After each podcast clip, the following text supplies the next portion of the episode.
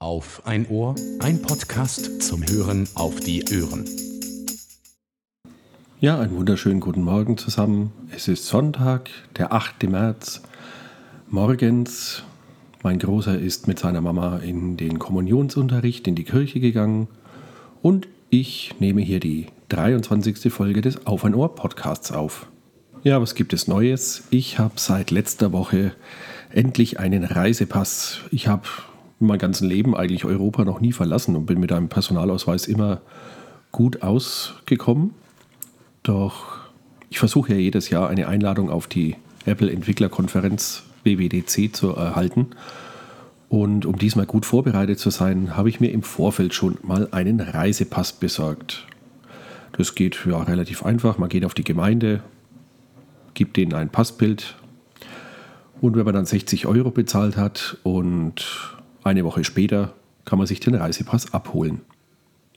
Der neue Ausweis soll auch allen möglichen elektronischen Schnickschnack beinhalten, sodass ich künftig bei Ein- und Ausreisen eventuell durch die automatischen Schleusen gehen kann, wo man eben automatisch überprüft wird. Und ja, da ist meistens, steht da keiner an, während an den normalen Einreiseterminals immer große Schlangen sind. Und ich denke, das wird mir da ganz gute Dienste leisten. Sofern die Technik natürlich funktioniert und nicht der Computer meint, er muss mich aussortieren. Heute geht es übrigens wieder mit dem E-Mobil nach Mittelfranken zu meinen Eltern. Wir sind da zum Essen eingeladen.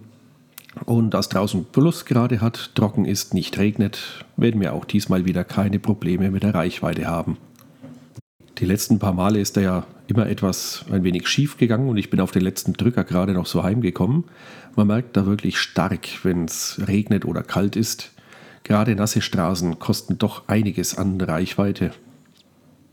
Alles in allem hat er aber immer locker seine 220, 230 Kilometer auf jeden Fall geschafft und da sollte das eigentlich keine Probleme geben.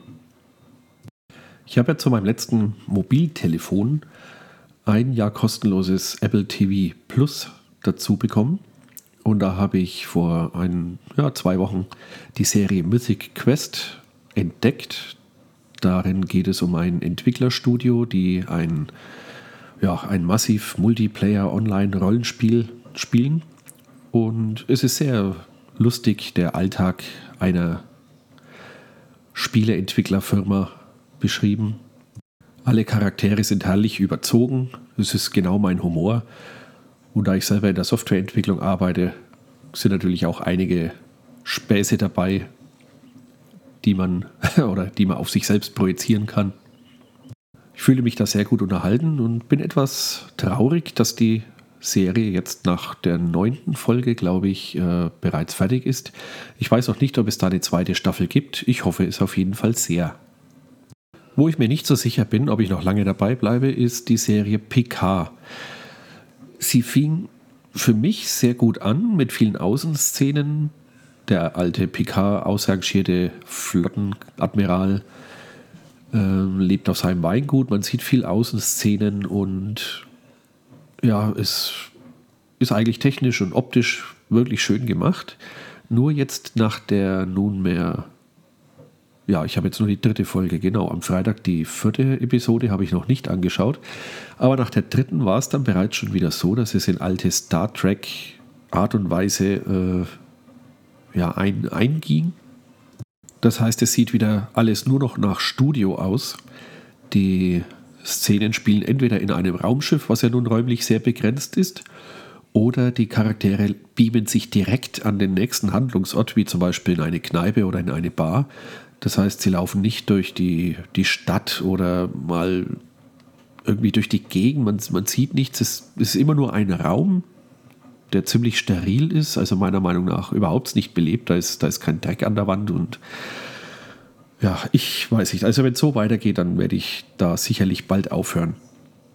Etwas mehr zu sehen von der Umgebung gab es gestern denn da war ich auf meinem ersten Angelausflug. Ich habe mir jetzt wirklich noch eine Angelkarte für März für den Main geholt und bin gestern mit meinen zwei Kindern und dem Freund von meinem Großen mit seinem Papa, der mit mir auch die, den Angelschein gemacht hat, sind wir mal an den Main gefahren, haben uns da so ein kleinen, so ein Altwasser ausgesucht, also eine, einen Abzweig, wo eben keine Strömung war. Und wir wurden ja schon gewarnt, aktuell würde nichts beißen, aber wir wollten einfach mal das ganze Handling mit der Angel wie baut man äh, sich alles auf und wie wirft man aus. Das wollten wir einfach mal üben und so sind wir trotzdem rausgefahren. Ja, Ende vom Lied. Zwei Stunden haben wir gebraucht, bis erstmal die erste Angel im Wasser war.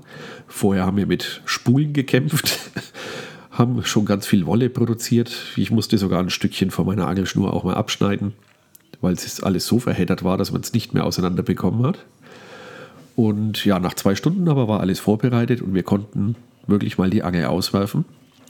Und da hat sich mein Lukas überhaupt sich dumm angestellt. Der konnte wirklich sehr gut auswerfen. Da ist er wohl ein kleines Naturtalent. Der Kleine hat sich gleich den Kescher geschnappt und wollte damit direkt am Rand natürlich einen Fisch fangen und hat sich dann geärgert, wenn nicht gleich einer reingeschwommen ist. Wobei sich sowieso, und das kann ich vorweg sagen, über, sich überhaupt kein Fisch ähm, blicken hat lassen. Die Wasseroberfläche war wirklich aalglatt. Und wo man sonst im Sommer ab und zu mal einen Fisch an die Oberfläche stupsen sieht, war hier absolut nichts. Keine Bewegung im Wasser, gar nichts. Wir hatten trotzdem unseren Spaß.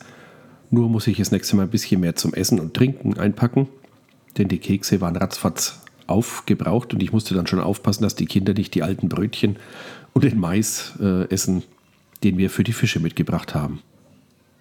Jetzt gibt es eigentlich weiter gar nichts mehr zu erzählen. Wir werden uns dann gleich auf den Weg machen nach Mittelfranken, wo ein leckerer Sonntagsbraten auf uns wartet. Und somit beende ich die kurze Episode und wünsche euch noch einen schönen Sonntag und man hört sich.